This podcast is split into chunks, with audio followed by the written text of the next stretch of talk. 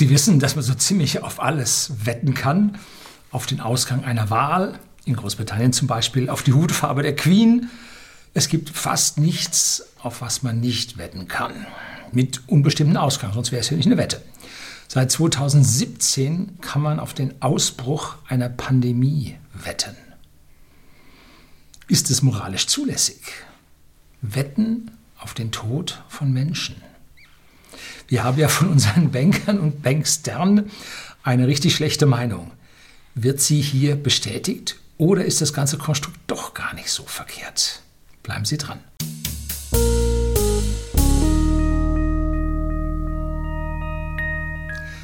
Guten Abend und herzlich willkommen im Unternehmerblog, kurz Unterblog genannt. Begleiten Sie mich auf meinem Lebensweg und lernen Sie die Geheimnisse der Gesellschaft und Wirtschaft kennen, die von Politik und Medien gerne verschwiegen werden. Und heute haben wir sowas Verschwiegenes. Ich habe es gefunden bei zwei Medien hinter Paywalls. Oh, ja, um, ähm, aber so richtig an die große Glocke gehängt hat es noch keiner und darum möchte ich heute mal darauf eingehen. Am 11.3. bzw. am 12.3.2020, je nachdem in welcher Zeitzone Sie sich auf der Welt befinden, hat die WHO die aktuelle Corona-Krise oder Epidemie zur globalen Pandemie hochgestuft. Das bedeutet eine Menge. So treten eine ganze Menge von Pandemieplänen in Kraft und man kann sich streiten, ob nun das zu früh passierte, ob die Auslösemechanismen wirklich erreicht waren oder ob hier geschummelt wurde und ob alle Kriterien zum Ausrufen der Pandemie nun wirklich erfüllt waren. Tatsache ist, dass sich diese Epidemien, sagen wir vorsichtig, in mehreren Ländern und vor allem global ausbreiten. Wir haben ja gesehen, äh, Italien hat das Land abgeriegelt, erst die Norditalien, die Lombardei, dann ganz Italien. Die USA hat jetzt auch nach Ausrufen dieser Pandemie äh, die gesamte Flugverkehr von Europa nach USA unterbrochen. Allerdings Großbritannien darf man noch. Und ja, werden wir sehen, wie lange es dauert, bis auch dort dann zugemacht wird. Allerdings gebe ich zu bemerken, in den USA ist an vielen Stellen äh, die Sache schon losgegangen. Ähm, ja, man muss jetzt diese Einzelzentren, wo diese Ansteckungen auftreten, ähm, möglichst voneinander trennen. Das heißt, man müsste auch innerstaatlichen Verkehr in den USA dann behindern. Aber da tun sich die Amerikaner mit ihrem Freiheitsgedanken schon reichlich schwer. Darum gehen sie da eher hin und sagen, jetzt machen wir mal nach außen zu, dann haben wir da wenigstens an der äh, Seite mal ein bisschen Ruhe. Italien ist uns, und das haben Sie im letzten Video von mir gesehen, wo ich die neuen Extrapolationen dazu gerechnet habe, etwa zwei bis drei Wochen voraus. Und alle 15, 16 Tage um, verzehnfacht sich ungefähr die Anzahl an Infizierten. Also das geht massiv nach oben. Ich habe gerade jetzt so gestutzt. Ich bin mir nicht ganz sicher, ob ich Ihnen das richtig erzähle. Schauen Sie das Video an. Da ist es dann genau drin. Ähm, fragen Sie sich, wie Sie reagieren, wenn wir jetzt von den, heute ist der 12.3.2020 mit 1500 so viel Infizierten, wenn wir hier auf 10.000 kommen und auf einige hundert Tote. Wie reagieren Sie dann? Wie fühlen Sie sich dann? Die letzte Pandemie, die Schweinegrippe 2009, 2010, hatte 226.000 gemeldete Fälle, war doch ganz schön mit 258 Toten. Das ist eine kräftige Anzahl an Infizierten, aber eine doch im Vergleich zu den normalen Grippen, die bei uns mehrere tausend Tote im Jahr und bis zu ja auch 20.000 Toten im Jahr bescheren können, mit einem Promille dann doch relativ gering. Also die Schweinegrippe war als solches zwar als Pandemie ausgewiesen, aber weil es so viele Infizierte gab und auch in benachbarten Ländern, was dann für kommen wir gleich noch drauf, was Pandemie bedeutet, ähm, aber nur eine Todesrate von einem Promille. So, wie funktioniert jetzt so eine Wette? Das ist ein sogenannter Cat Bond, ein Catastrophic Bond, ein Katastrophen, eine Katastrophenanleihe. So heißt es auf Deutsch.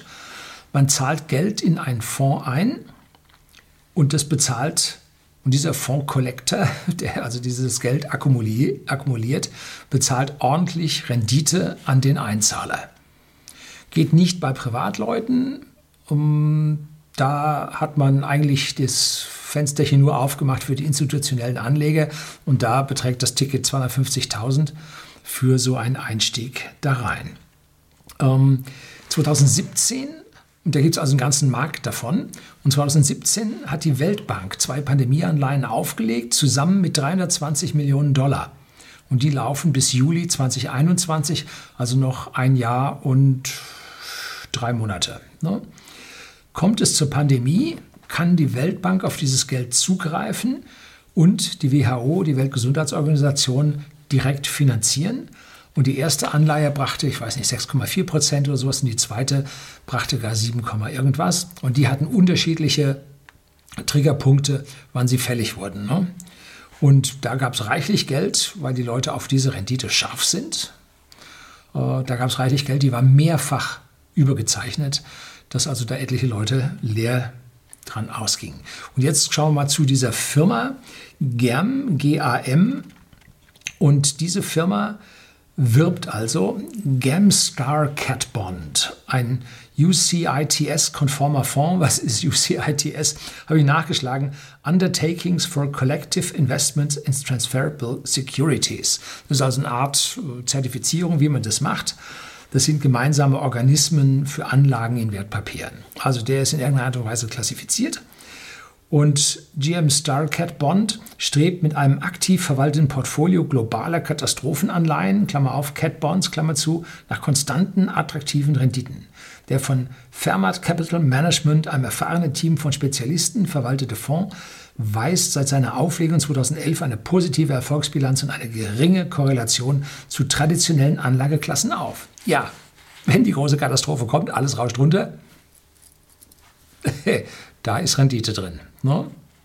So, was versichern die Hurricanes, Erdbeben, Taifune und Pandemien? Die Renditen sind an das Eintreten von Katastrophen wie Erdbeben oder Stürme gebunden, nicht an konjunkturelle Treiber. Ne? Deshalb entwickeln sich die Cat Bonds in der Regel unabhängig von traditionellen Anlageklassen. So beschreibt es diese Firma Germ äh, auf ihrer Website. Cat Bonds sind eine Form von versicherungsgebundenen Wertpapieren, die Versicherungsrisiken auf die Kapitalmärkte umlegen und in einem Niedrigzinsumfeld attraktive Renditen bieten. Ja, deutlich mehr, ne? diese 6 bis 7 Prozent.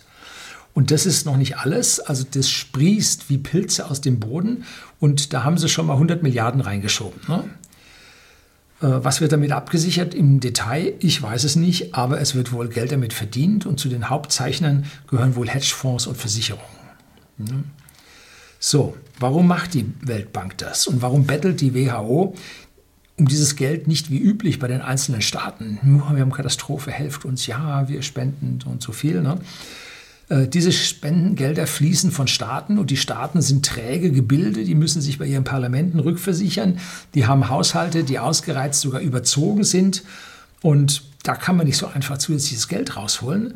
Und bis dann Hilfe in Krisengebieten ankommt, vergehen mitunter, damals beim Ebola, 18 Monate. Und bis dahin sind schon viele an den Sekundärfolgen gestorben. Und die Pandemie hat sich weiter ausgebreitet. Ne? Für die Zeichnenden, die also diese Anlage kaufen und die 6 bis 7 Prozent haben wollen, gibt es jedoch eine Chance auf den Totalausfall. Das ist es jetzt. Und man muss deswegen also zig Seiten, wenn nicht gar 100 Seiten an genauen Bedingungen, was eintreten muss, wer wann was sagen muss, was passieren muss, ähm, sehr, sehr genau lesen. Gut, das machen auch die institutionalisierten Anleger, institutionellen Anleger und die äh, werden dafür bezahlt. Die machen den ganzen Tag nichts anderes. Ne?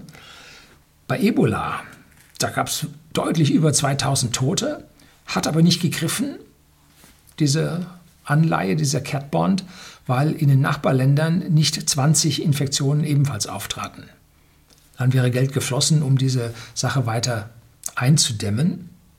Äh, und das hätte also eigentlich dazu führen müssen, dass man da, Entschuldigung, das ist furchtbar, dass man da ein paar Tote äh, jenseits der Grenze hingelegt hätte, um diese Gelder für alle zu bekommen. Ne?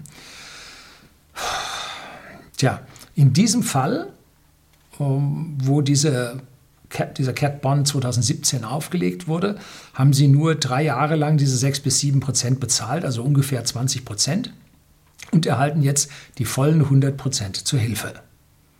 Zwei Fragen stellen sich. A, wer hat die 6 bis 7 Prozent bekommen? Nun, das ist die Finanzindustrie als Ganzes. Und äh, sind die Anlagen, die diese Institution, diese Firma Germ Holdings AG getätigt hat, ähm, so sicher, dass diese Germ Holdings AG überlebt? Oder geht die pleite und die WHO sieht das Geld nicht? Gibt es Sicherungssysteme, die da greifen? Ne? Sie bezeichnen sich selbst als, wir sind ein globaler Vermögensverwalter von Anlegern für Anleger. Investmentsumme immerhin 130 Milliarden Schweizer Franken und ich weiß nicht, 800 Mitarbeiter weltweit. Also die machen den ganzen Tag sowas. Ne? Und ihr Geld, was sie eingezahlt bekommen haben, haben sie 53 Prozent ihrerseits wieder in Anleihen angelegt, 15 Prozent in Aktien. Und diese 320 Millionen an Verkäufen, die sie jetzt tätigen müssen, um das tatsächliche Geld zu bekommen, um der WHO zu helfen, äh, das wird man am Markt zusätzlich spüren. Das wird zusätzliche ja, Kursverluste zeigen und die werden natürlich möglichst früh diese Papiere dann verkaufen, weil je später sie verkaufen, umso weniger Geld erhalten sie daraus. Sie wissen ja, dass dieser Abfluss von dem Geld äh, erfolgen wird. Angeblich, ich sage ganz eindeutig angeblich, weil da hat mir einer eine Mail geschrieben, hat gesagt, ah, von den 44 Billionen äh, Derivaten, die die Deutsche Bank auf Balance hält, wären also auch da in diesen Cat Bonds drin. Hm, schwierig, ob die auf Balance oder in Balance gehalten werden. Ne? Aber egal, ob sie nun auf Balance oder in Balance gehalten werden, äh, was die Deutsche Bank da drin hätte, reißt nun hier auch Lücken ins Eigenkapital. Und äh, viele Banken dürften das gemacht haben. Und da diese so massiv überzeichnet war, dürfte die Deutsche Bank dann nur einen kleinen Teil von abbekommen haben, wenn sie überhaupt was hat, wie gesagt, angeblich. Und das schlägt nun bei den ganzen anderen Banken auch nur ins Portfolio und kommt jetzt auch noch für zusätzliche Verkäufe. Wenn man sich anschaut, die Anleihen der Deutschen Bank haben in den letzten äh, Wochen über 20 Prozent in der Regel verloren vom Kurswert. Ne? So, am 11.03.2020 verkündete die Deutsche Bank gegen Mittag, und habe ich aus dem Handelsblatt, auch hinter einer Paywall, Frankfurt. Die Deutsche Bank verzichtet auf die Rückzahlung einer speziellen Anleihe. Die Option zur Rückzahlung eines sogenannten zusätzlichen Tier 1 Wertpapiers AT1 in Höhe von 1,25 Milliarden Dollar am 30. April werde die Bank nicht ausüben, teilte das Institut am Mittwoch mit. Finanzchef James von Molke hatte in den vergangenen Wochen wiederholt gesagt, dass die Bank die Anleihe zurückbezahlen werde, wenn es für sie wirtschaftlich sinnvoll sei. So, wenn man dann guckt und schaut, dann hat auch diese Anleihe, die die Deutsche Bank hier begeben hat, einen Zinssatz von 6 bis 7 Prozent. Das ist also schon eine High-Yield-Anleihe, wo alle Menschen sich drauf gestürzt haben. Und diese Anleihe, die die Deutsche Bank äh, im Februar, 20. Februar herausgebracht hatte, meine ich, ähm, die war äh, zehnfach überzeichnet. Also da gab es Geld ohne Ende, haben die Leute also gesagt, solange wie das Ding läuft, ähm, wird die Deutsche Bank schon überleben. Ne? Und die 7% können wir da gut von verdienen. Sagen wir 6 bis 7 Prozent. Was so genau nun dieser Nachranganleihe nun gegeben hat, weiß ich nicht. Muss sie jetzt mit dem Geld, was sie nicht zurückbezahlt, die Löcher stopfen und die Ausfälle, die sich da ergeben, tilgen? Hm, sicherlich nicht. Nur da sind weitaus andere Löcher drin, die da gestopft werden müssen. Und tja, es bleibt am Ende ein leichter Nachgeschmack, nein, ein bitterer Nachgeschmack ist das richtige Wort, dass Geschäfte hier mit Gevatter tot gemacht werden. Allerdings, und das muss man sehr positiv bewerten, wettet man nicht auf den Eintritt eines Todes, sondern man wettet gegen den Tod. So. Das ist komplett was anderes. Das sehe ich richtig positiv.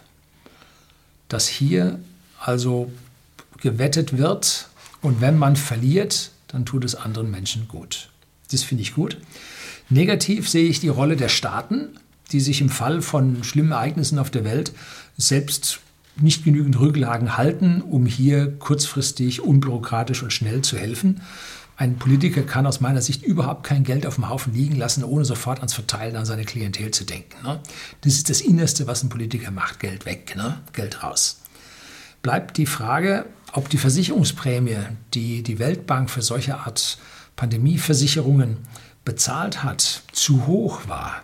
Denn wenn diese, äh, dieses Cat Bond überzeichnet war, dann hätte es mit weniger Prozenten vielleicht auch geklappt. Da wären weniger laufende Kosten drin gewesen. Und woher kriegt die Weltbank das Geld für diese Versicherung? Nun, von uns Steuerzahlern, ne? über die Mitglieder der Weltbank, die dann daran reinzahlen. Und dieses Geld geht dann wiederum zurück in die Finanzindustrie. Hm. Das heißt, unsere Finanzindustrie hat uns weniger Zins und Zinseszins gegeben, hat sich vom Staat helfen lassen mit Steuergeldern und jetzt bezahlen wir die WHO, die Finanzindustrie noch mit üppigen Anleihezinsen. Ja, also auch hier habe ich so meine Probleme. Ähm, gut, wenn das Risiko tatsächlich höher ist und die in diesen Wetten verlieren, dann ist das das Übliche, was die Banker gemacht haben. Die haben in ihren Wetten sehr üppig verloren, denn sonst würden sie so schlecht nicht aussehen, wie sie jetzt aussehen. Wenn ich jetzt wählen sollte, hm. Geld zur Finanzindustrie oder Geld zum Staat? Ja, also ich würde vermutlich die Finanzindustrie nehmen und nicht den Staat, weil beim Staat wird mehr Geld verbröselt. Viel besser wäre es natürlich, wenn man die Bürger mit weniger Steuern belasten würde, dass die Bürger hier an der Stelle mehr spenden würden. Und man sieht, Länder mit geringeren Steueraufkommen oder Steuerprozentsätzen, wie zum Beispiel die USA, pro Kopf der Bevölkerung spenden die ums Zehnfache. Mhm. So, das macht was aus, wenn man den Menschen was überlässt, dann beginnen sie zu spenden, weil sie merken, es ist was übergelassen worden. Wenn man selber hoch besteuert wird, und was dann überbleibt, muss man in Zwangsversicherungen und Zwangsabgaben noch abführen und man erhält ein staatliches Taschengeld als Ende. Dann ist man nicht mehr bereit, hier irgendetwas zu spenden. Ne? So, am Ende ist jetzt nur wichtig, dass den kranken Infizierten vor allem in der dritten Welt geholfen wird. Und wenn das aktuelle System dieser Cat Bonds 12 bis 18 Monate schneller ist als unsere Staaten mit ihren verkrusteten Strukturen das auf die Reihe bekommen, ähm, dann ist das aus meiner Sicht in Ordnung. Dass sich die Finanzindustrie verkalkuliert hat, ist ein schwacher Trost bei den vielen Toten, die auf uns warten. Das soll es gewesen sein. Herzlichen Dank fürs Zuschauen.